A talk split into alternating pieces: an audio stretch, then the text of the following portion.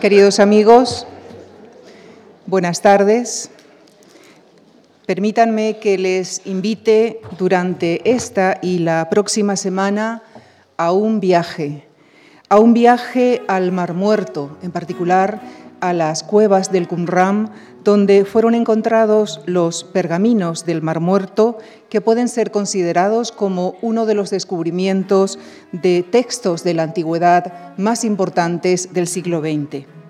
Pero, ¿qué eran estos manuscritos? ¿Quiénes los escribieron y por qué? ¿Conformaban acaso una biblioteca?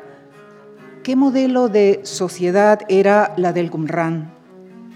¿Quiénes y cómo eran los esenios? ¿Y qué información arrojan los manuscritos sobre el judaísmo y el cristianismo? El profesor de la Universidad Complutense de Madrid, Julio Trebolle, coordinador del ciclo, el director del Santuario del Libro de Jerusalén y conservador de los rollos del Mar, Muerto, Adolfo Reutemann, el director del Qumran Institute en la Universidad de Groningen, Florentino García Martínez, plantearán sus respuestas a estos y otros interrogantes en el ciclo que iniciamos esta tarde.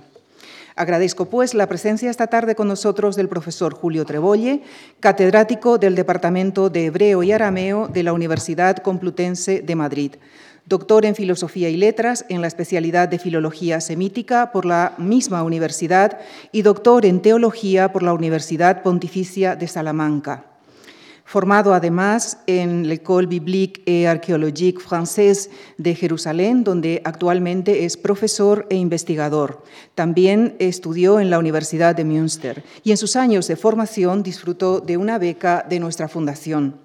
Actualmente es miembro del Comité Internacional de Edición de los Manuscritos del Mar Muerto. De su amplia obra ensayística mencionaré solo algunos títulos que en particular tienen relación con el tema que nos ocupa. Por ejemplo, Los hombres del Qumran, escrito con Florentino García Martínez, también ha coordinado el libro Paganos, judíos y cristianos en los textos del Qumran. Es también autor de la Biblia judía y la Biblia cristiana, que vaya por la cuarta edición, y ha publicado manuscritos del Qumran en la serie oficial de la edición titulada Discovery of the Judean Desert publicada en Oxford. Es además autor de numerosísimos artículos de investigación publicados en revistas especializadas. Pues, señoras y señores, se ha resuelto el puzzle de más de 40.000 fragmentos de los manuscritos del Mar Muerto, publicados ya en su totalidad, por lo que creemos que es este un momento oportuno para hacer un recuento sobre su estudio. Les dejo con el profesor Julio Trebolle para que nos hable de los hallazgos e incógnitas en la investigación de los manuscritos. Muchísimas gracias. Muy buenas tardes. Lo primero, muchísimas gracias a la Fundación Juan Marc, no solo por la invitación, sino por la beca recibida en los años 70, eh, no solo yo, sino también Florentino García Martínez, que nos brindó la oportunidad en aquellos tiempos, un sueño, de eh, formarnos en estos estudios y dedicarnos prácticamente de por vida a ellos. Quiero también decir la importancia de estas becas, becas de investigación, sobre todo para el extranjero, eh, y por la necesarísima presencia española en la investigación internacional, en proyectos internacionales, y no solo en aquellos que son obvios en nuestra investigación sobre la historia de España, la filología española, el siglo de oro, sino también en proyectos que en principio diríamos nada tienen con nuestra cultura o nuestro país y sin embargo la presencia eh, de la investigación en esos ámbitos es muy importante. Y otra observación previa, remontándome muy atrás, es que esta idea de este ciclo surgió hace un año. En el año 1914 se celebraba, apenas sin eco, eh, el quinto centenario de la publicación de la Biblia Políglota Complutense. parto de ahí por las razones que enseguida eh, reconocerán. Es el comienzo en el renacimiento de los estudios eh, sobre hebreo, griego y latín, que era justamente la base de la políglota y de toda la cultura renacentista, eh, tenían muy pocos manuscritos, tanto en Alcalá como Erasmo trabajando en Basilea. Hoy es infinito el número comparado con aquellos, muchísimo mejores además. Eh, aquel fue un comienzo. Aquel fue un comienzo glorioso realmente y de ahí arranca todo lo que ha venido en 500 años. Arranca eh, una metodología, un entusiasmo por recuperar las tradiciones clásicas, por volver a las lenguas antiguas, las tres, incluido el hebreo. Y eh, bien, la historia avanza. El, el, año 17 termina la edición de la Políglota Complutense. En ese año sucede algo muy importante que se va a celebrar en Alemania sin duda dentro de dos años, que es la reforma protestante de Lutero y su traducción a la Biblia años más tarde, pero es el símbolo de toda una época referida a la Biblia. Entonces, realmente se fundan, se crean los prejuicios buenos y malos con los que hoy todavía actuamos. Eh, una de las primeras cosas que quiero decir es que si en aquel siglo tuvieran los manuscritos que hoy tenemos. Y sin duda que la reforma protestante y la reacción católica hubieran sido muy diferentes. Simplemente por mayores conocimientos de cómo fue la historia de la formación de la Biblia, de otros libros que nunca entraron en la Biblia, de los llamados apócrifos, y de las respectivas tradiciones de lectura, de interpretación a lo largo de los siglos no hubo ningún descubrimiento importante en estos cinco siglos referidos, eh, referido a lo que es la Biblia hebrea, sobre todo. Sí hubo, en la primera mitad del siglo pasado, importantes descubrimientos de papiros en Egipto, referidos al Nuevo Testamento, referidos también al mundo clásico griego, pero del Antiguo Testamento, del mundo judío, eh, no hubo nada, salvo en el año 1616 el descubrimiento del Pentateuco samaritano, que causó grandísima eh, expectación, como los manuscritos del Mar Muerto, siglos más tarde, eh, se publicó en la Políglota de París. Pero bien, hubo, un, ya digo, un vacío hasta el siglo pasado, hasta que de repente en el año 1947 aparecen unos manuscritos en unas cuevas perdidas cerca del Mar Muerto. Otro dato que hay que tener muy en cuenta de estos cinco siglos es que, así como el siglo XVI el hebreo formaba parte de esa tríada de lenguas clásicas, y judíos, por ejemplo, en España, conversos, eh, intervinieron en la edición políglota, eh, poco a poco las ediciones políglotas extranjeras todavía incorporaban, eran políglotas realmente.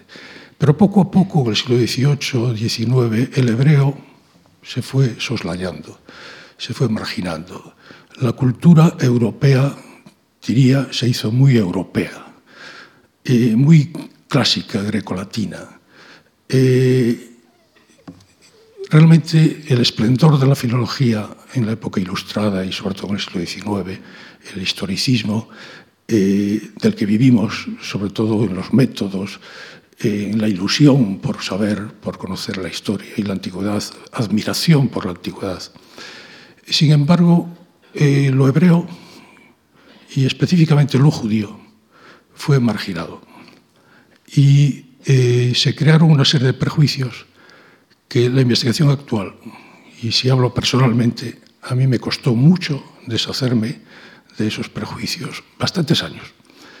Eh, y cuando uno tiene prejuicios que generalmente los prejuicios vienen del saber, no de no saber. Vienen de, saber, de un saber imperfecto, de un saber parcial y eh, de una ignorancia de otras cosas. El, siglo XIX, dije, eh, la gran filología alemana eh, puso las bases de todos los métodos de investigación y también en la Biblia respecto a muchos campos. Sin embargo, quiero resaltar esto porque, eh, ya digo, el acceso a los manuscritos del Mar Muerto tiene una serie de problemas previos que son desprenderse de ideas que imposibilitan un acceso eh, sereno, sereno incluso, pero sobre todo mm, objetivo, neutro eh, y que no juzgue previamente aquello que ignora. Eh, basta eh, hacer referencia a, por ejemplo, eh, Julius Wellhausen, uno de los grandísimos investigadores del siglo XIX que tanto influjo ha tenido en los estudios bíblicos y semíticos, pues la visión que yo aprendí de sus libros era que la Biblia, con las ideas ilustradas también, el monoteísmo ético de los profetas había sido la cumbre, pero eh, en el siglo, bien en la, en la época de, el, de, que era también la gran época de Grecia y de Zoroastro y el, el tiempo eje, sin embargo, inmediatamente después se cae en el judaísmo, en el judaísmo legalista, ritualista, literalista y echarle todos los prejuicios que se quieran. Consecuencia, toda esa época no se estudia. No se estudia incluso libros de la Biblia que son de esa época, pero desde luego no se estudia toda una literatura eh, que llamábamos, se llamaba intertestamental, que hoy llamamos con muchos términos porque es ya muy compleja y se necesitan muchos conceptos. Pero todo eso se despreciaba, no se estudiaba. Y así otras muchas cosas. Hasta el punto, y lo digo, que a mí me admiró saber hace no mucho, de profesores eh, de Qumran eh, que eh, habían sido eh, antisemitas en Alemania en pocos años antes de ser buenos profesores de Qumran. Son contradicciones de la historia, de la vida y de la investigación y de la universidad. Y claro, al saber esto, muchas veces uno se da cuenta de ideas y de procesos en la investigación. Bien, se ha dicho que eh, son los descubrimientos del Mar Muerto el descubrimiento más importante entre los que se dieron en el siglo pasado. Eh, a mí me gusta decir, y quiero desde el primer momento decirlo, son muy importantes los manuscritos de Qumran, pero no son los únicos.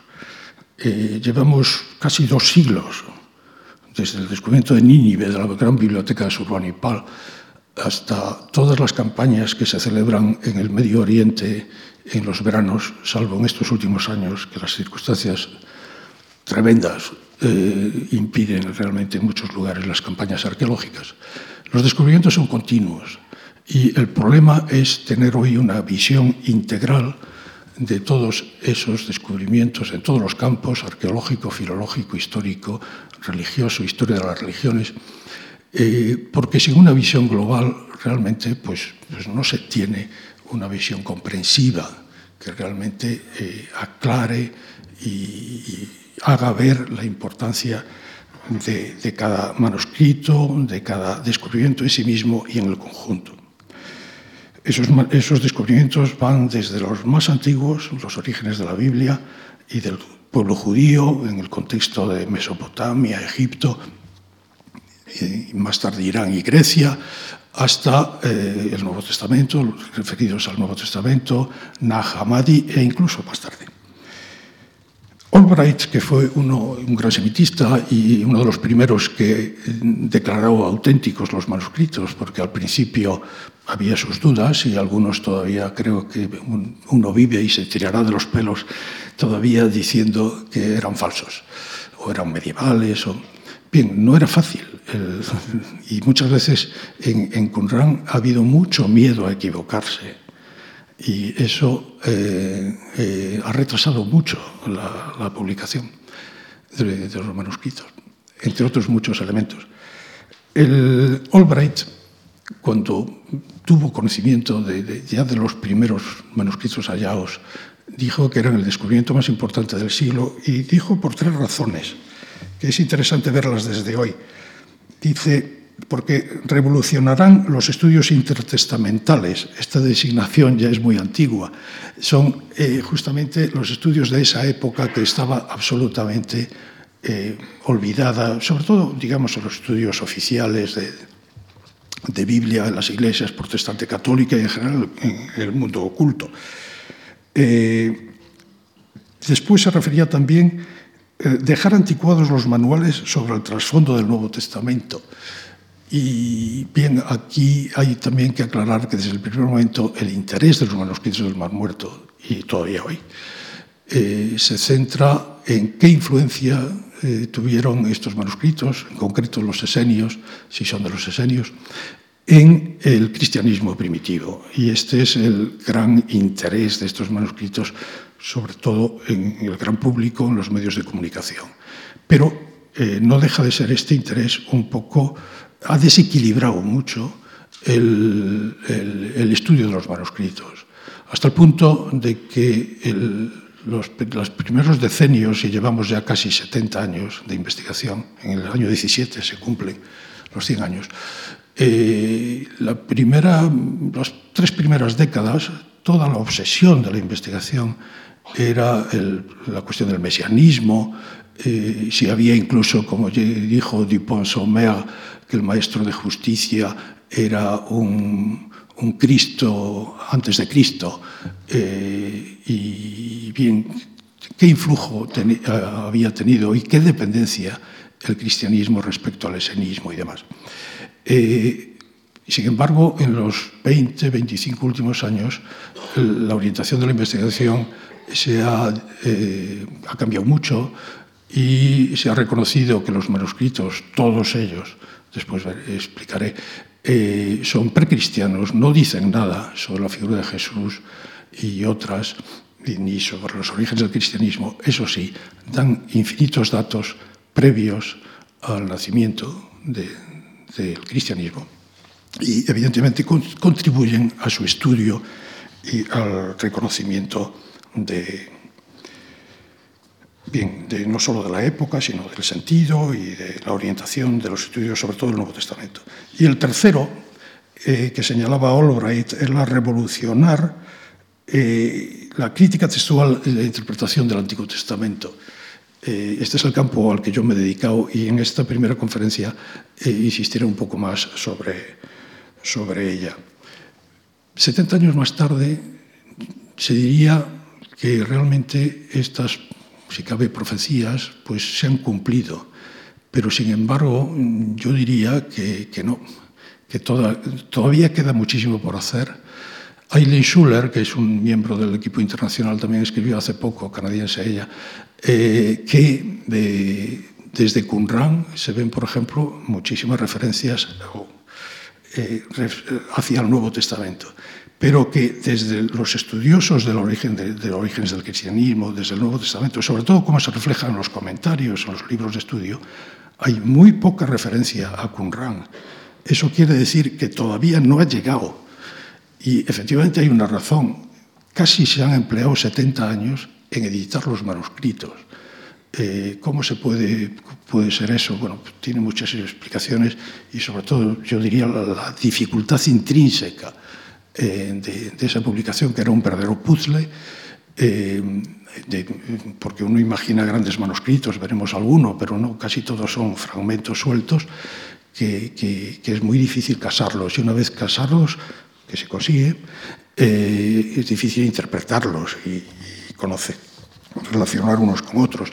Hasta que no se tuvo el, el, último volumen de los 40 que compone la edición oficial en Oxford, eh, se publicó en el 2010.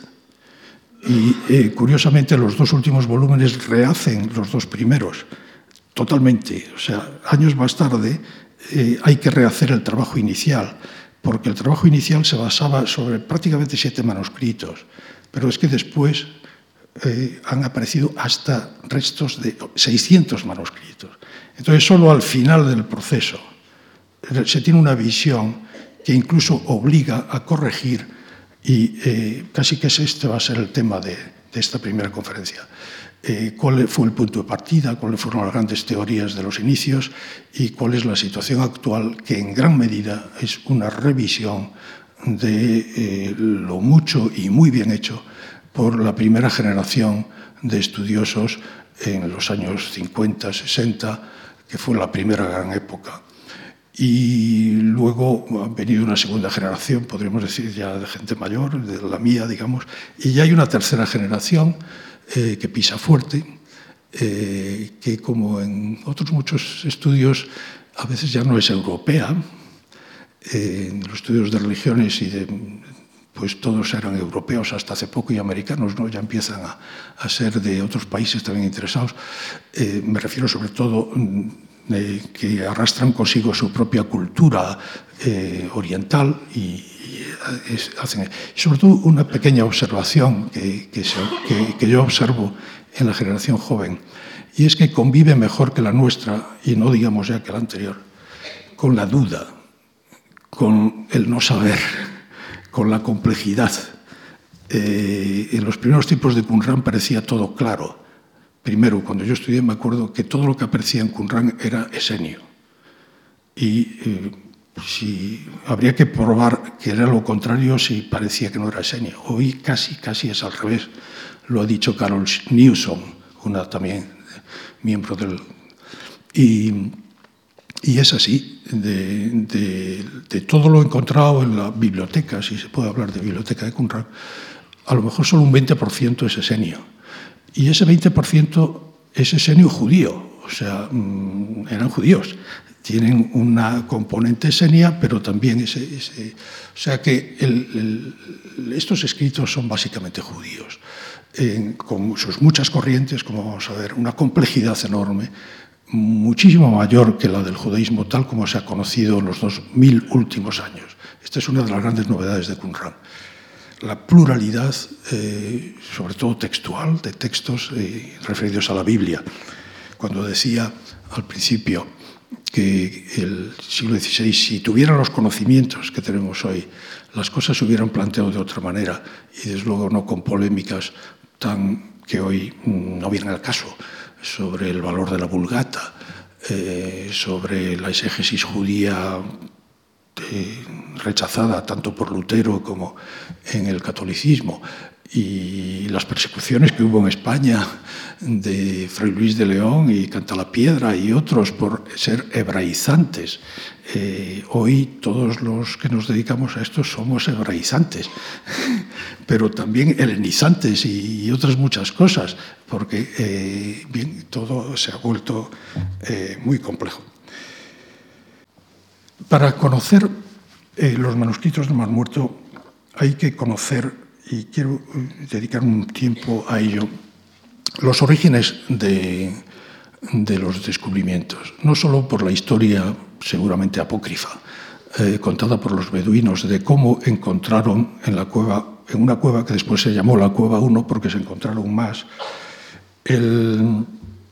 la historia que todo el mundo conoce de que dos miembros de la tribu Taamire, los que habitaban por la zona del Mar Muerto, en la zona norte, eh, bien, buscan una oveja perdida, eh, tiran una piedra uh, y oyen un sonido de cántaro vacío, eh, se van, buscan de nuevo al día siguiente o cuando fuera y encuentran, al entrar en la cueva, 10 jarras de un buen tamaño, eh, casi todas vacías, pero en una hay ya tres manuscritos importantes, bien conservados porque se han encontrado en jarras. Y eh, lo importante de, los descubrimientos es darse cuenta de que todo fue casual. Eh, eh, y los hallazgos no fueron por científicos, los, los beduinos se anticiparon en todo. Conocían muy bien la zona, uh, al principio se les pagó muy mal, eh, y, pero después se dieron cuenta que los manuscritos tenían gran valor, siguieron buscando, hasta, desde el año 47 hasta el 55 se fueron encontrando cuevas, 11 con manuscritos y después otras más al sur, veremos en el mapa. Y en este mapa eh, nos situamos en el Mar Muerto en verde, en la parte norte se lee Qumran y ahí hay indicaciones de varias cuevas, Jerusalén a la izquierda para situarnos Jericó un poco al norte, y eh, todas las cuevas en torno a Qumran son anteriores, hay que precisar, anteriores al cristianismo los textos. Eh, las cuevas se destruyen en el año 68 cuando llegan los romanos, eh, bueno, no las cuevas, el yacimiento del cual hablaremos, y desaparece eh, Qumran, desaparecen prácticamente los esenios, no se oye más de ellos casi, y pero hay otras cuevas más al sur, como Wadi Murabad, Nahal Heber, Nahal Seilin, Masada, muy conocido. Aquí hay otras, se encontraron también manuscritos en otras cuevas. Hay una gran diferencia entre las del norte y las del sur. Las del norte son todas anteriores al año 68 y eh, muestra un judaísmo entonces anterior incluso al nacimiento del cristianismo muy diverso. En cambio, las cuevas del sur son un siglo, poco más, eh, más tarde, del, corresponden a la revuelta de Bar en el año 135, la revuelta contra Roma, después de la gran revuelta del año 70, y eh, lo que se encuentra ahí ya es otro judaísmo, otra Biblia. Eh, la Biblia que se encuentra en, en manuscritos de, es ya la Biblia hebrea que nos llegó a nosotros a través de todos los manuscritos medievales. Sin embargo, como veremos, eh, en el periodo anterior se puede hablar de Biblias muy diferentes, eh, de ediciones diferentes de diversos libros bíblicos y eh, sistemas jurídicos diferentes. Imaginarse cómo una sociedad religiosa incluso puede coexistir teniendo diferentes legislaciones, diferentes calendarios. Es una situación muy diversa a la que hemos conocido y a la que incluso se podía uno imaginar.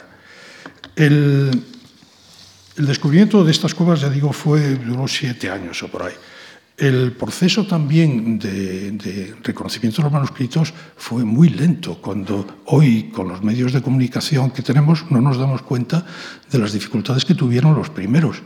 Eh, los, los beduinos tardaron mucho, tuvieron incluso los manuscritos colgados en sus tiendas, deteriorándose. Eh, llegaron a, que yo todavía lo conocí, a Candó, un zapatero de Belén reconvertido en anticuario que negoció y, después llegó a los científicos. Eh, en momentos tan difíciles como que, por ejemplo, Sukenik, profesor de la Universidad de Jerusalén, que fue también uno de los primeros que tuvo acceso a los manuscritos, los declaró auténticos, él ya sospechó y dijo que tenían relación con los esenios. Eh, el año, el año 1947, 29 de noviembre, es el día en el que se declara eh, en Naciones Unidas la creación del Estado de Israel. Estalla inmediatamente la guerra entre árabes e israelíes. Ese día, Sukenik compra eh, eh, tres manuscritos. Si, si, lo deja un día más, seguramente que no, no hubiera podido. En estas circunstancias se desarrollaron la, la investigación de los primeros años cuando en el 56 eh, la guerra, que yo casi de niño recuerdo, eh, del canal de Suez, la invasión franco-inglesa, tuvieron que huir todos, eh, todo el equipo y tardó otra vez en reconstruirse. O los primeros años fueron muy difíciles, y muy difíciles sobre todo en lo científico, en, en, en empezar a, a resolver todo este puzzle. Tuvieron una inmensa ventaja, que los primeros manuscritos eran bastante completos eh, y, eh, pero claro, eh, la desventaja de eso es que la primera investigación marcó hasta hace muy poco las líneas maestras de todas las soluciones, digamos, y todas las propuestas e hipótesis que se hacían, y sobre todo la llamada hipótesis esenia, que es la que ha dominado el campo y sigue dominándola, pero con, en los últimos años con revisiones importantes. En los estudios, desde el primer momento, eh, lo primero que se encontraron fueron manuscritos. Y eh, eh, muy pronto empezaron también los científicos a, investigar en las cuevas que los beduinos señalaban o otras que ellos iban encontrando. Pero muy pronto se dieron cuenta de que en las proximidades del Mar Muerto sobresalía una especie de construcción que, que veremos. Y esta es la cueva número uno, eh, en la que casi en el centro está la entrada. Eh, se ha abierto mucho para la excavación, en origen no, no era fácil entrar. Desde eh, esa cueva se ve bien el Mar Muerto al fondo y en primer plano, aunque no, no se ve muy bien aquí, eh, está ese yacimiento. Eh, esta es la cueva cuarta, que está muy próxima a donde está hecha la fotografía, es justamente el yacimiento arqueológico. La cueva cuarta es la más importante, con, mucho respecto a todas las demás. Ella misma se puede decir que es una biblioteca. La encontraron también los beduinos. Esta es ya la cueva limpia de, de polvo y paja y de todo manuscrito. Pero eh, la entrada era también muy imposible. Eh, estos son los dos, eh, en beduino está Mire, y eh, entre la montaña y el propio yacimiento, desde donde está hecha la foto, se conserva hoy, creo que está reconstruido, pero esta es la, como estaba en los años 60, eh, un canal de agua. Estamos en el desierto, estamos cerca del Mar Muerto, a 400 metros bajo el nivel del mar, un clima más bien duro. Y eh, bien, esta es la traída de aguas.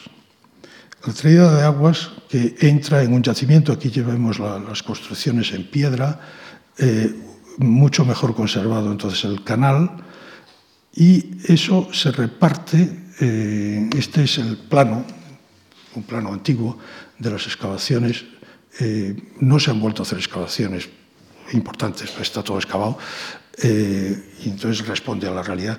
El, por la parte superior izquierda, en, azul, corresponde a la zona de agua, eh, de la traída de aguas que se va distribuyendo, se va viendo a través de canalitos y eh, en cisternas, numerosas cisternas, unas rectangulares, una circular.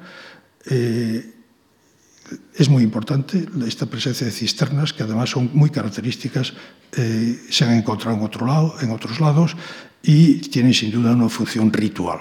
No es tanto beber y saciar la sed en una zona donde eh, hay problema de agua, sino que casi casi aquí el lago era más bien para baños rituales. Y en el plano se ven eh, edificaciones.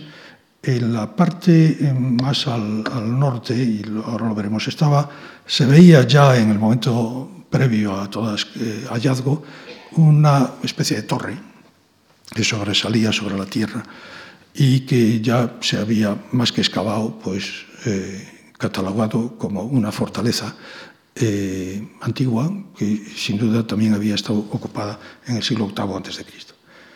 El, por situarnos en la parte izquierda a la derecha, en la parte derecha a, a abajo hay una especie de circulito.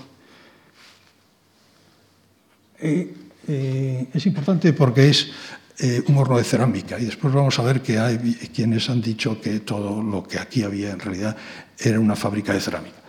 Y eh, toda una serie de detalles. Lo más importante para nosotros y lo más discutible, si se quiere, es lo que se llama el scriptorium, eh, que está, bueno, perdón, he dado, este es el scriptorium en, doble visión, esta es la torre que era visible en, en un principio y la excavación ha mostrado eh, lo que era el yacimiento eh, arqueológico. El gran problema, todavía no resuelto, o por lo menos discutido y discutible, es qué relación hubo entre el yacimiento, quienes vivían aquí, y las cuevas de los manuscritos. ¿Quiénes vivían aquí? ¿Eran esenios? ¿No lo eran? Eh, ¿Fueron ellos los que depositaron los manuscritos a las cuevas? ¿Cuándo? En el momento en que llegan los romanos y en ese momento, pues para salvar sus tesoros, los ocultan, como era muy habitual, en las cuevas vecinas, o todo es mucho más complejo y hay muchísimas más preguntas. Pero estas son las básicas. ¿eh?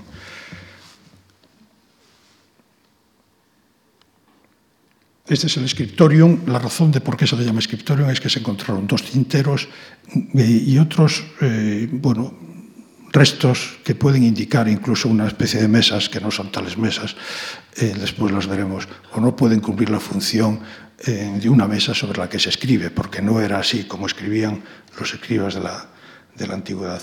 Pero bien, esa es la explicación que se ha dado. Eh, uno de las cisternas, eh, que tiene una forma, ya digo, muy, muy curiosa para los baños rituales, esta tiene la peculiaridad de que está quebrada, rota, por un terremoto. Los terremotos son muy datables, año 31 a.C., y esto es una de las referencias importantes para saber cuándo estuvo ocupado, se dejó de ocupar justamente en ese año. Eh, el horno de cerámica, eh, muy bien construido, muy simple, pero muy bien construido porque está orientado norte-sur, que es de donde vienen los, vientos en la zona del Mar Muerto. En el centro se ve una especie de, apertura para la entrada del viento. ¿no? Y esto es lo más difícil de todo, es el cementerio, o mejor dicho, los cementerios de Qumran. Están muy en las proximidades, a 50 metros de lo que acabamos de ver del yacimiento. Eh, se excavó al principio de Vaux eh, ciento y pico, no voy a entrar en los detalles, eh, tumbas, y lo sorprendente era que todas eran tumbas de varones. Eh, se excavaron después, eh, más que cementerios, tumbas en otras zonas más colindantes o más alejadas, y aparecieron también tumbas de, con huesos, eh, restos de mujeres y de niños, en una proporción mucho menor. Eh, esto da ha dado pie a infinitos debates. Uno de los que yo oí, por ejemplo, directamente en un congreso en Boston, Joe Cías, eh, bien, eh, mientras nosotros trabajábamos con los manuscritos en, el, en, una sala del Museo Rockefeller en Jerusalén, él estaba en otra sala estudiando huesos, e incluso poníamos los huesos, la tibia y el peroné, comparado con los nuestros, y qué pequeñitos eran en la antigüedad. Y Joe Cías, tiene una teoría que dice, bueno, muy fundada, y a lo mejor es así, es cierto, que las tumbas donde aparecen mujeres, resulta que las mujeres son beduinas del siglo XVI, eh, no son del siglo I, o sea, no eran las mujeres de los supuestos esenios. Hasta ese punto, y toda una serie de razones, ese tipo de tumbas, reutilización de la tumba por, beduinos muy, muy frecuente, eh, que al lado de los restos hubiera eh, objetos que los judíos, las mujeres judías jamás se, entierran de esa manera. Eh, después es muy curioso también que el cementerio mm, con varones eh, tiene una tipología totalmente diferente al modo de enterrarse los judíos. Bien, esta cuestión es muy eh, difícil, espinosa, porque a ello se une el testimonio de las fuentes clásicas, de Plinio el Viejo, de Flavio Josefo, eh, Filón de Alejandría, y, que de una manera o de otra, dando más o menos detalles, pero hay uno eh, que es que los esenios que vivían en esta zona, según Plinio, o sea que, que, corresponde, hay muchas correspondencias, aunque hoy hay, que estudiar casi las, disimilitudes entre los testimonios clásicos y los propios manuscritos. El, pero el, este, esta referencia al celibato de esenios o de quienes vivieran aquí eh, suscita mucho problema. Sobre todo yo veo entre los judíos, Schiffman, por ejemplo, que dice que no eran esenios, que eran saduceos y los saduceos jamás serían célibes. Eh, no está resuelto esto, a pesar de que hay fuentes clásicas que realmente pues, lo afirman, incluso desde lejos, desde, eh, eh, por lo menos esta era la, la fama que y, y, Flavio Josefo conocía muy bien, incluso como general que había sido, no solo la topografía, y él se precia de, de haberse formado en todas las sectas o, o, grupos o filosofías judías de la época. Eh, lo dejo así por el momento. La cuestión Espinosa del cementerio, muy, muy relacionada también con la eh, cuestión del estatuto de la mujer en, el, en, los esenios y lo que se puede saber a través de los manuscritos, que es muy poco. Aileen Schuller ha, ha estudiado esto y ha habido toda una serie de estudios posteriores. Estos son tres de los cinco tinteros encontrados, eh, lo cual realmente es un argumento fuerte a favor de que aquí hubo un escriptorium. Eh, estas son las famosas mesas que están en el Museo Rockefeller de Jerusalén, donde se depositaron los manuscritos todos al, al principio, cuando todavía eh, Jerusalén, la zona eh, antigua, digamos, eh, estaba en, manos de, del gobierno jordano, que fue la primera época en la que se, hicieron los estudios. partir del año 67, este museo nacionalizado poco antes por el rey Hussein pasó a, la nación o al Estado de Israel. Ya ven incluso que, el tipo de mesa que aquí se ve no es realmente una tipología rara, como para decir que formaba parte de un escritorio. Este es Candó, el famoso... Eh, esto es, bien lo he puesto aquí porque en el año 54 ¿sí? Eh, salió un anuncio en el periódico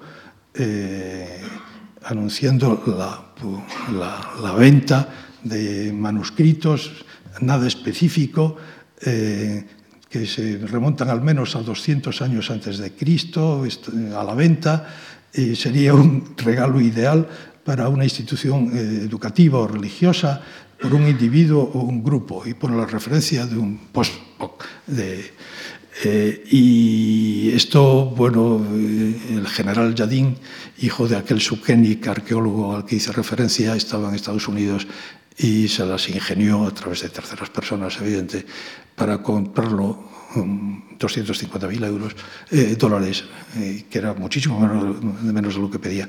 Y el, profesor de la Universidad de Jerusalén eh, destinó esos manuscritos a, la universidad y son hoy la base de lo que es el, el, el Museo de Israel Muchos de ustedes han estado en Jerusalén seguramente y han visto lo que se llama el Shrine of the Book, el templo del libro, eh, donde estaban los originales en un principio, pero ahora los, hay un grandísimo problema, gravísimo problema y muy caro problema de conservación de los manuscritos. Adolfo Reutemann, que es el director, eh, pues les hablará a ustedes pasado mañana y con total autoridad sobre ello. Eh, esta es la historia, entre otras muchas, porque la historia de los escribimientos de Conrad es muy novelesca y se ha dado, a pie. Esta es una de las salas del, Museo Rockefeller, eh, con grandes mesas en las que están eh, bueno, los, fragmentuchos, y ahí pues se iba. yo todavía, en mi época todavía había fragmentos sueltos que no estaban que, estaban en unas fotografías, pero había que pasarlas a otras y era todo muy complicado, sobre todo en una época que todavía no había ordenadores.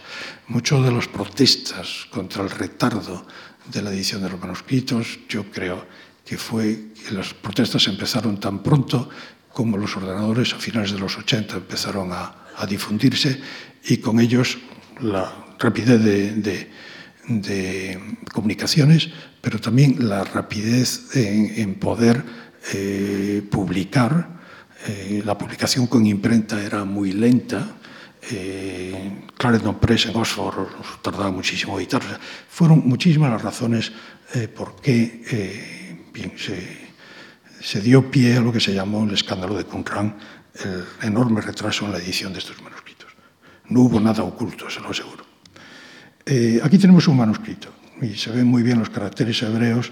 Eh, el manuscrito, por otra parte, pues no muy liso, muy rugoso, como suelen ser todos, sino muy bien conservado. Pero este sí que es un gran manuscrito, el mejor conservado. El que se encontró en la Cueva 1, el manuscrito de Isaías, que marcó totalmente la investigación posterior hasta hoy. Muchísimos investigadores se quedaron en esto, en el año 50 y no han avanzado, no digamos el gran público.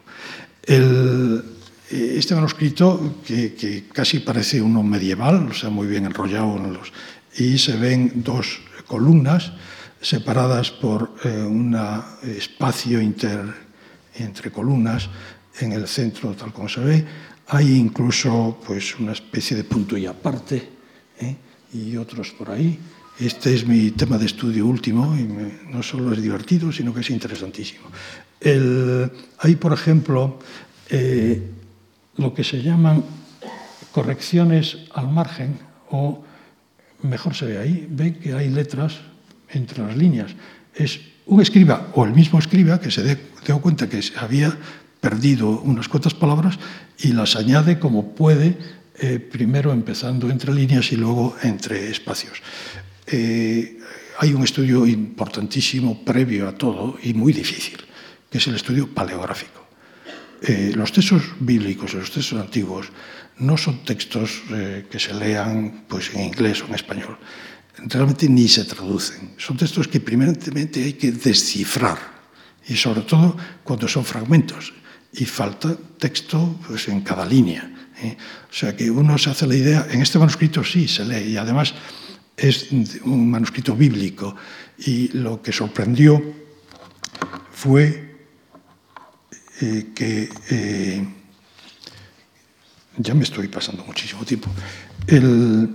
lo, que lo que sorprendió en aquel momento fue que este manuscrito, mil años antes de lo que eran los manuscritos conocidos hasta entonces, de finales del siglo X después de Cristo, coincidía exactamente. Hace, he dicho que hace cinco años se ha publicado, republicado, digamos, este manuscrito, corrigiendo la primera edición y hay bastantes más variantes y tal, pero en el conjunto eh, sigue siendo absolutamente cierto que la transmisión de los textos en el judaísmo era, era enormemente eh, fiel.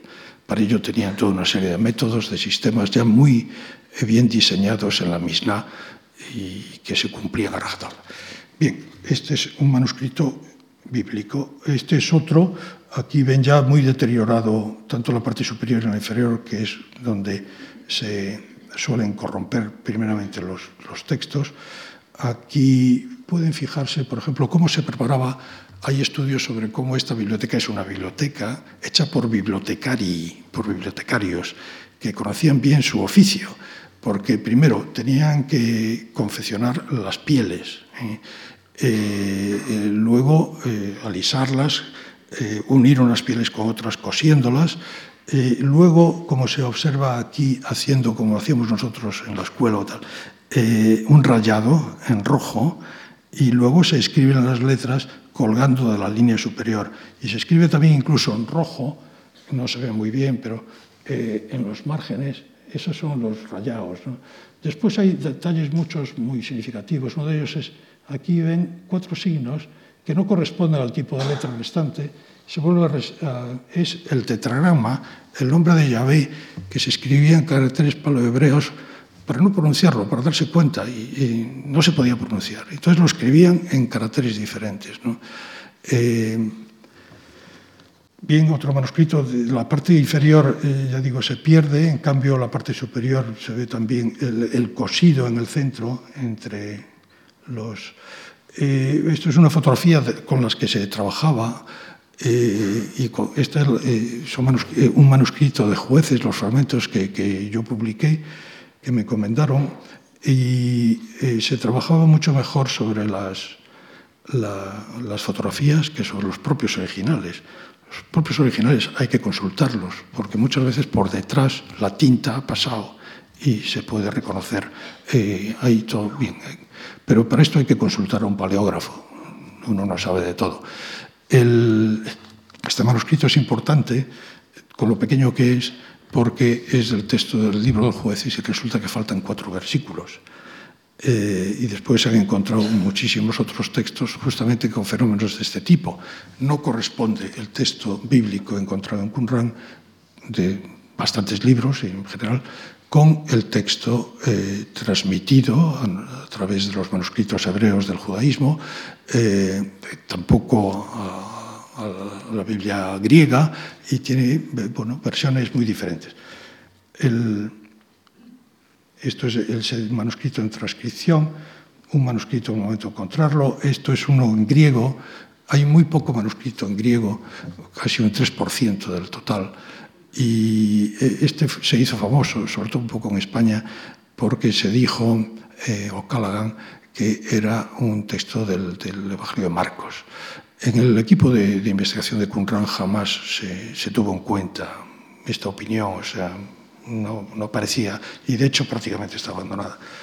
El, el rollo de cobre, aquí lo tienen dividido, mal dividido, ojalá no lo hubieran dividido, eh, porque hoy hay medios técnicos eh, que, hace 40, 50 años no había, tuvieron que romperlo realmente en, Manchester, y claro, rompiendo letras incluso. Eh, su Koenig, por ver algunas caras de los investigadores al que hice referencia, el que compró los primeros manuscritos, su hijo, llega al Jadín, que, que eh, además de ser general en jefe de las tropas israelíes en la toma de Jerusalén y en la guerra de los seis días en el año 67, eh, era un gran arqueólogo, excavó Masada, famoso, y eh, publicó el muy importante rollo del templo en el año 75, después de haberse incautado en casa de Candó de este rollo, lo cual, bien, hago alusiones a, esto, como otras muchas se pueden hacer, eh, dio pie a la sospecha de que Candó había ocultado otro gran rollo, que sí lo había llevado a Damasco, porque como le habían incautado este, quiso poner a buen recaudo otro. Hubo muchos rumores de este tipo, pero parece que no hay nada nada. O sea que todo lo que se ha publicado, eh, finalizado en el año 2010, es todo lo que se encontró en Qumran. Y Frank Moore eh, profesor en Harvard, fue el responsable del lote de manuscritos bíblicos. Eh, y fue sobre todo el, el hombre, el, investigador, que estableció la eh, cronología de la datación de los manuscritos, la datación paleográfica, desde el comienzo hasta el final. Eh, me gusta contar otra anécdota que se la cuento siempre a mis alumnos todos los años para convencerles de que los de letras debemos de estar muy orgullosos y muy seguros de nuestros métodos y no esperar a que venga el carbono 14 para confirmarlos.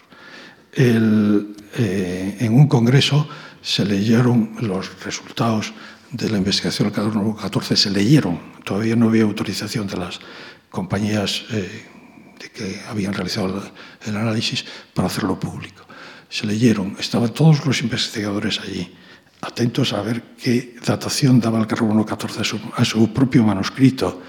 Eh, se leyó rápido Maguen Brosi para que nadie tomara notas y los publicara, pero lo suficiente para que todo el mundo supiera allí su manuscrito, qué datación tenía el carbono 14. Y coincidió exactamente, de manera que todo el mundo prorrumpió un aplauso a Frank Cross, que había establecido eh, con, con medios de letras con paleografía y comparaciones de unos textos y otros.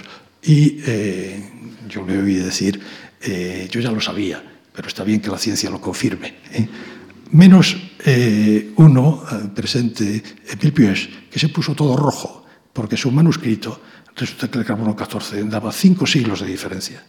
El equivocado era el carbono 14. Estaba, eh, había un componente químico en el objeto analizado, un pegamento eh, que daba un resultado falso. Eh, eh, con esto tenemos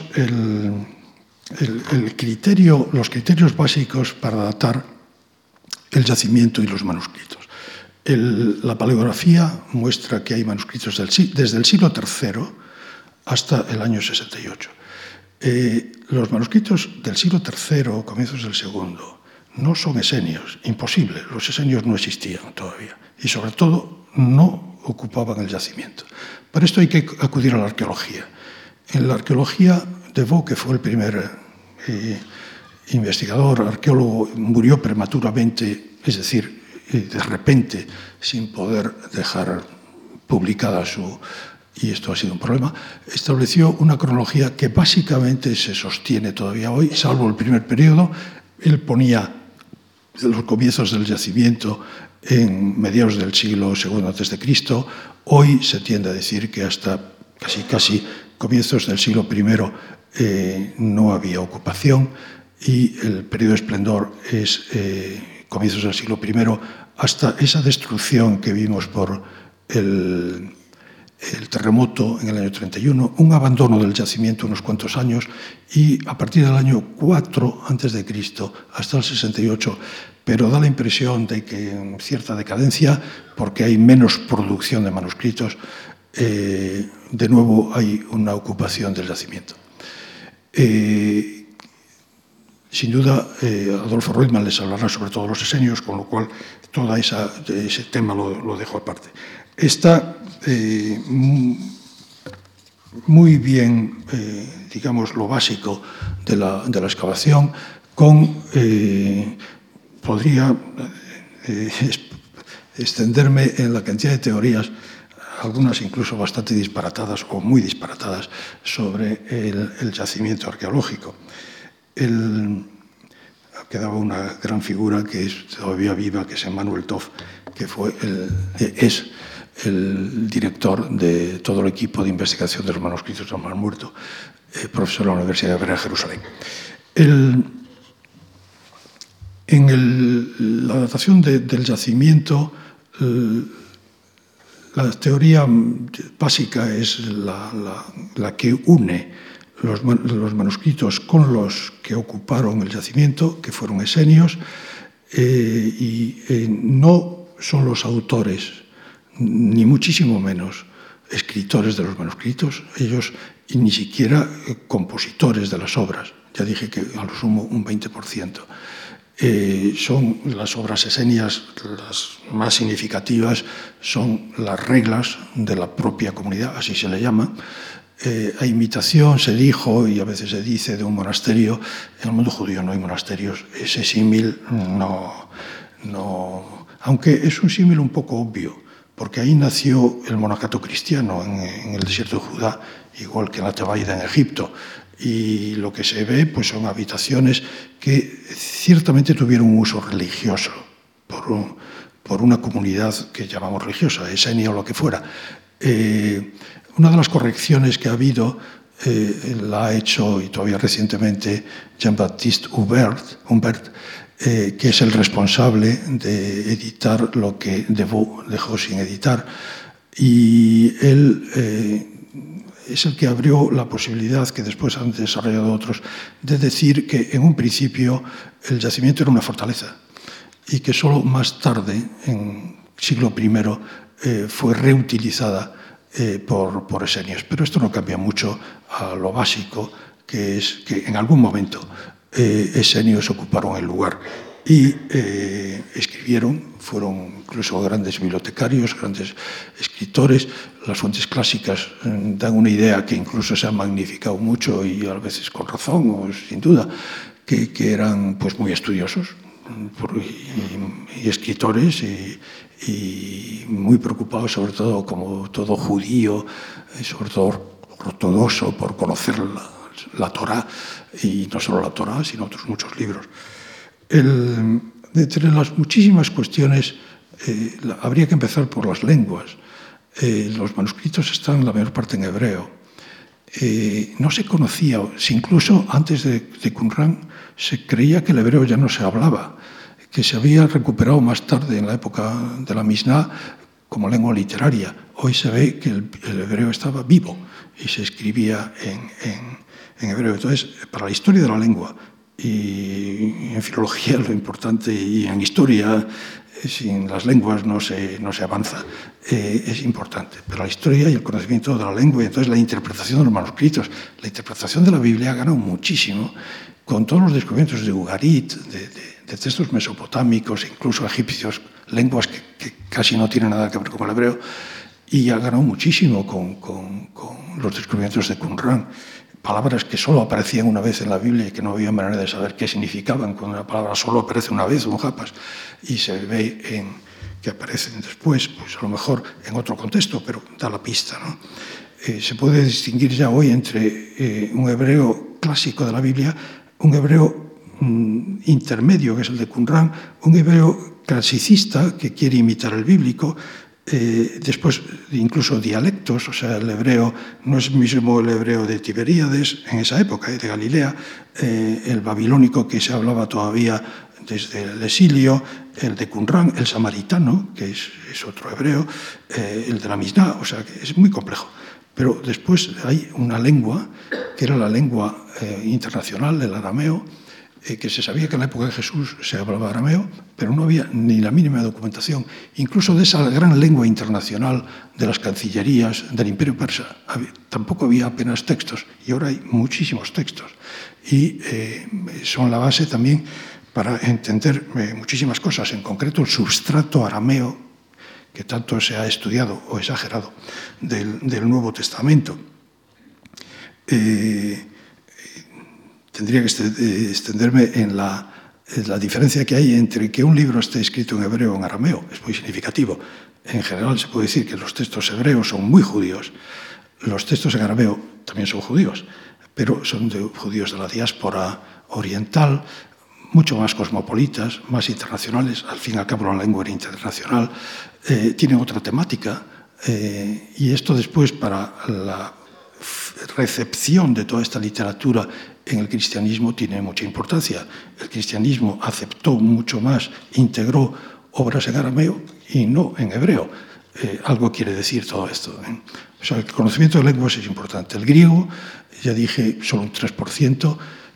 Y es significativo que solo se encontraron obras en griego en una cueva, la cueva séptima, casi todo de la Biblia griega, eh, pero sobre todo también es muy significativo que así como en los textos en hebreo y griego hay referencias griegas y palabras que se ve que que refleja un contexto griego, eh, eh, no, lo que quiero decir es justo lo contrario. O sea que, aunque hay manuscritos en griego, del, eh, sin embargo, los textos da la impresión de que no tienen el mínimo contacto o que incluso tienen un rechazo deliberado hacia la lengua extranjera por excelencia, como se la llamaba, la lengua extranjera, la lengua bien que se, de una cultura contra la que desde la época asmonea se había reaccionado incluso violentamente. Me voy a centrar simplemente en los manuscritos eh, bíblicos porque sin duda tanto Florentino García como, como Adolfo Roimán se centrarán en los demás y otras cosas que puedan quedar pendientes pues, en la última y cuarta conferencia. los manuscritos bíblicos. Dije al principio que si católicos protestantes en todas sus muchas facetas e incluso las iglesias del Oriente en el siglo XVI hubieran conocido los manuscritos del Mar Muerto, muchas polémicas mm, no, no se habrían realizado. Y hoy eh, las iglesias tienen que replantearse sus posiciones respecto a eh, la Biblia, a, la pluralidad o no pluralidad o uniformidad absoluta de, la Biblia, al valor eh, de los llamados apócrifos, que en las Biblias protestantes eh, aparecen en unas y no aparecen en otras. Ha habido muchas oscilaciones. Aparecen en las Biblias católicas. Todavía hace unos días en un congreso un protestante me decía que ya respecto al Antiguo Testamento ya no hay diferencias. Sí hay diferencias y son, como yo le dije, no es ni por ser católico ni ser protestante, seguramente es por ser mediterráneo, mediterráneos unos y por ser nórdicos y, del norte otros. Es más bien muchas veces una cuestión cultural, sobre todo lingüística. Eh, frente al latín eh, se impuso pues, el, alemán de la traducción de Lutero, el inglés de la King James Version, y claro, esas lenguas eran modernas, no, tenían autoridad sagrada entonces se basan sobre el texto hebreo que les confiere esa autoridad.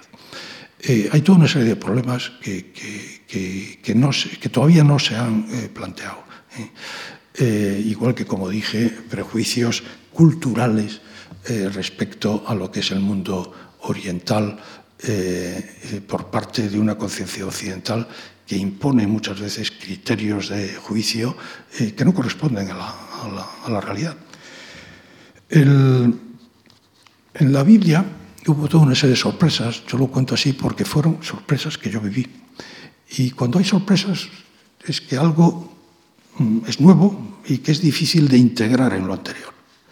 El primer descubrimiento fue este manuscrito que vimos de Isaías perfecto.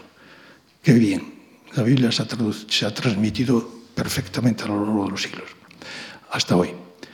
Como decía Jesús en los Evangelios, no pasará ni una yota de la ley.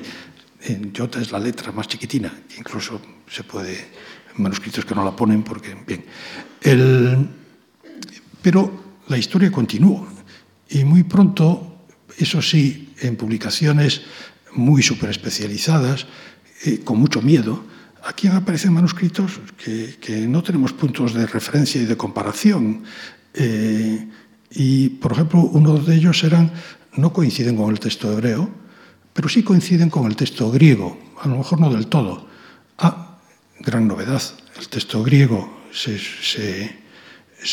decía que había traducido un texto hebreo perfecto como ese del, del manuscrito de Isaías de la Cueva 1, eh, y cuando difería, que difiere mucho, mucho, en muchos libros, eh, tanto en cantidad como en, en, forma de interpretación, se decía, bueno, el traductor, los traductores ya se sabe, son traidores, eh, incluso tratándose nada menos que de una Biblia griega.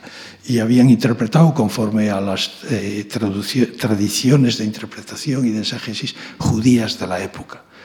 Eh, hoy eso no se puede decir. Hoy lo que hay que decir es que la Biblia griega traduce un texto hebreo diferente, que tenía la misma o más autoridad, porque es más antiguo, que el texto eh, masorético judío tradicional que nos ha llegado. Esa fue una gran sorpresa, que todavía no se ha asimilado en muchísimos mentes científicos. Eh, tercera sorpresa, aparecen manuscritos en hebreo eh, que, que no coinciden ni con el hebreo ni con el griego, pero unos, algunos coinciden con el samaritano. Entonces, eh, como manuscritos judíos que coinciden con el samaritano, ¿quiénes son los samaritanos? Si eran los grandes enemigos. Resulta que son textos judíos y que utilizaron los samaritanos y los, digamos, samaritanizaron. Entonces ya tenemos tres tipos de textos, todos ellos en hebreo y todos ellos con una cierta totalmente cierta autoridad como libro sagrado. Es decir, que cada grupo religioso tenía, digamos, una forma de Biblia diferente. Esto es nuevo. Eh, pero siguen apareciendo manuscritos y eh, hay toda una serie de manuscritos que no coinciden con nada, ni con nada conocido. Eh, son los que se llaman independientes o no alineados y son muchos. Ese que puse, que yo publiqué de jueces, pues eh, faltan cuatro versículos. ¿Qué pasa? Eh, se omitieron o es que hay dos ediciones y una edición era más breve y la segunda edición los añadió. Esto se prueba en, casos como el libro de Jeremías, Samuel se podría discutir, pero Jeremías está claro, Job, a lo mejor, toda una serie de libros. Bien, esta es otra gran novedad. Pero todo esto de lo que hemos hablado hasta ahora, todo esto se llama bíblico, como un gran anacronismo. La Biblia todavía no existía. Pero bien, pero después se da un paso que ya desborda lo bíblico y ni siquiera se sabe. Hay un manuscrito muy curioso, cinco manuscritos que forman una composición que se ha clasificado, la edición está entre parabíblicos, pero claro, los tipos habría ya que corregir la edición. Eh, últimamente ya se, el propio editor Emmanuel Toff dice, no, esto es un manuscrito bíblico.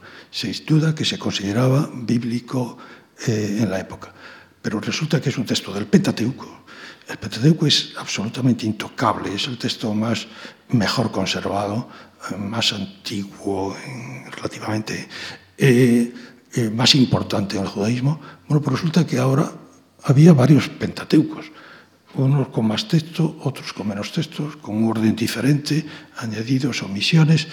Eh, el Pentateuco es la ley, la Torá, aquí habrá juristas.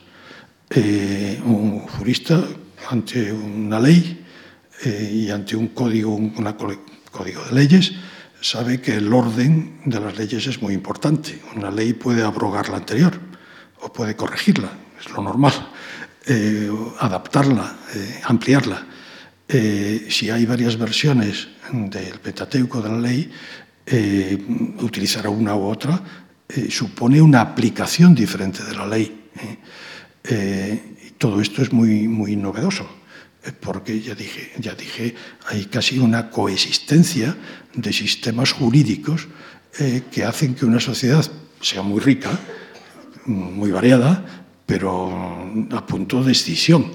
Eh, no hubo extinción, si cabe, pero bueno, a lo mejor porque la guerra judía eh, contra Roma pues ya planteó otra situación totalmente diferente. ¿no?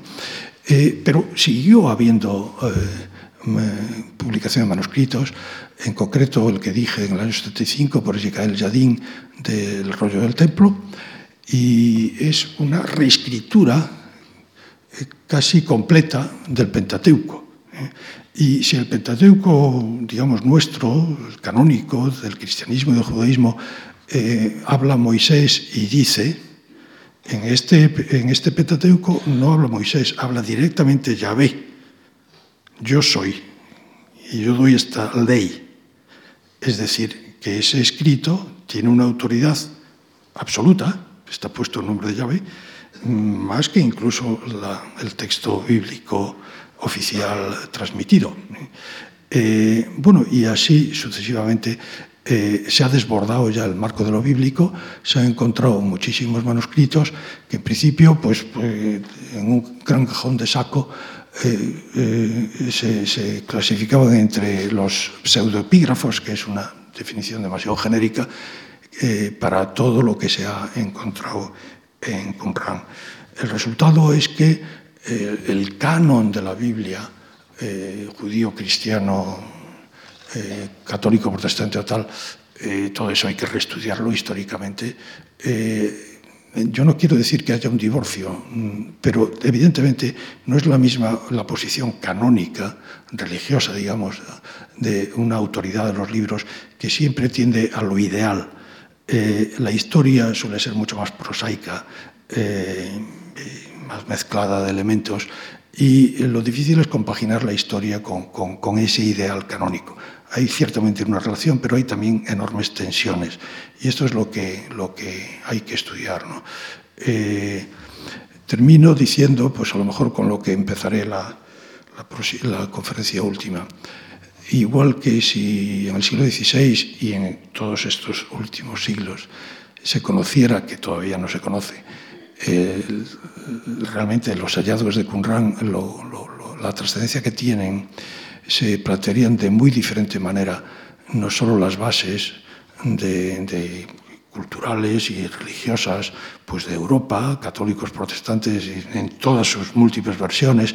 Ojo, eh, la ortodoxia oriental basada en la Biblia griega, y es otra tradición eh, enorme, muy valiosa, pero otra, eh, igual que... Eh,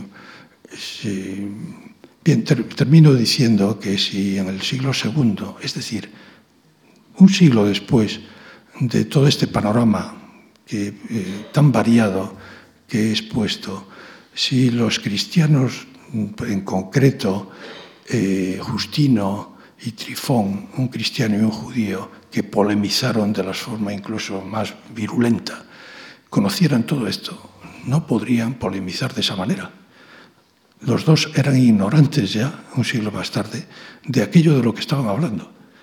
Y eh, muchas de las posiciones eh, judías y cristianas se han ido basando sobre conocimientos que había en la época y sobre, digamos, tendencias evolutivas y de desarrollo de las propias religiones eh, legítimas, pero muchas veces las bases históricas no corresponden.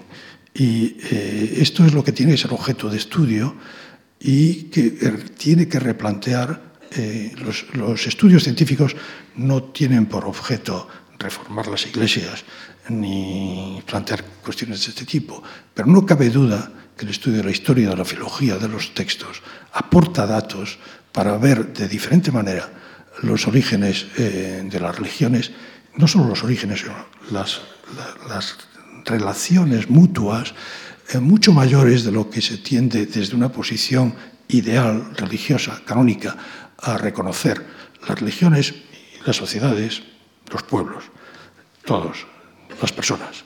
Tendemos a la originalidad. Eh, todos somos muy originales, eh, todos tenemos una identidad que nos diferencia, los pueblos, tal, y nada de contaminaciones con otras culturas, la pureza de la sangre, eh, y las religiones participan un poco de esto.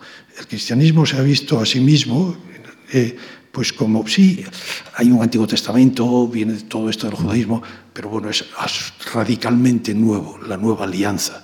La nueva alianza era un término utilizado por los esenios.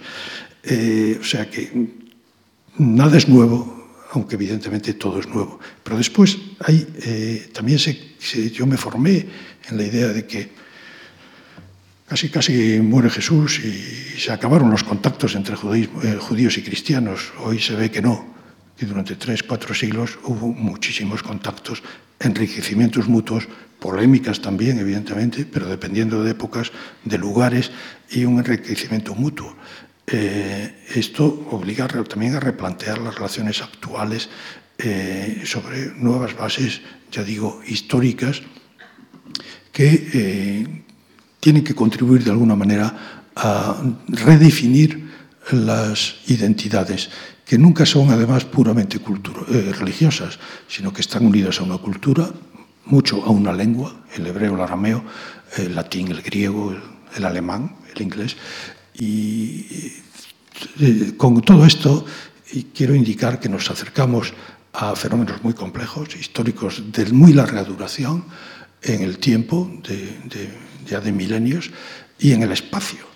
Eh, hoy, eh, en una sociedad global y sobre todo la sociedad europea eh, muy en relación y en conflicto con el mundo medio oriental semítico, eh, todo eh, relación entre, por ejemplo, Corán, Biblia, Islam, cristianismo, judaísmo, pasa por muchas de, estas cuestiones. Termino con una, por ejemplo. Eh, nosotros hablamos de, la Biblia y el nombre eh, es también Biblia o escrituras, las escrituras sagradas. ¿no? Mikra en hebreo. Ah, pero mikra en hebreo es la raíz kara, no es escribir, es leer. De ahí viene el Corán. Kara, Corán, es la misma raíz. Eh, ese mundo eh, es, está muy próximo, las lenguas, la cultura y la religión también, en la concepción eh, judía islámica, más que escritura, es lectura, es leer. Jesús en la sinagoga, como es tilageis, ¿qué lees? Lo que está escrito. O sea, lo, importante es la lectura. Casi, casi las teorías modernas de la recepción, el lector por encima del autor y del texto, están en el fondo del sistema hermenéutico de, escritura, de lectura, de interpretación de los textos sagrados. Es un juego entre lo escrito, el ketif, y lo oral, lo leído, eh, la tradición, lo antiguo, lo moderno. Eh, es un mundo muy rico de relaciones y nosotros estamos culturalmente y religiosamente en sus muchas versiones eh, muy involucrados. Muchas gracias.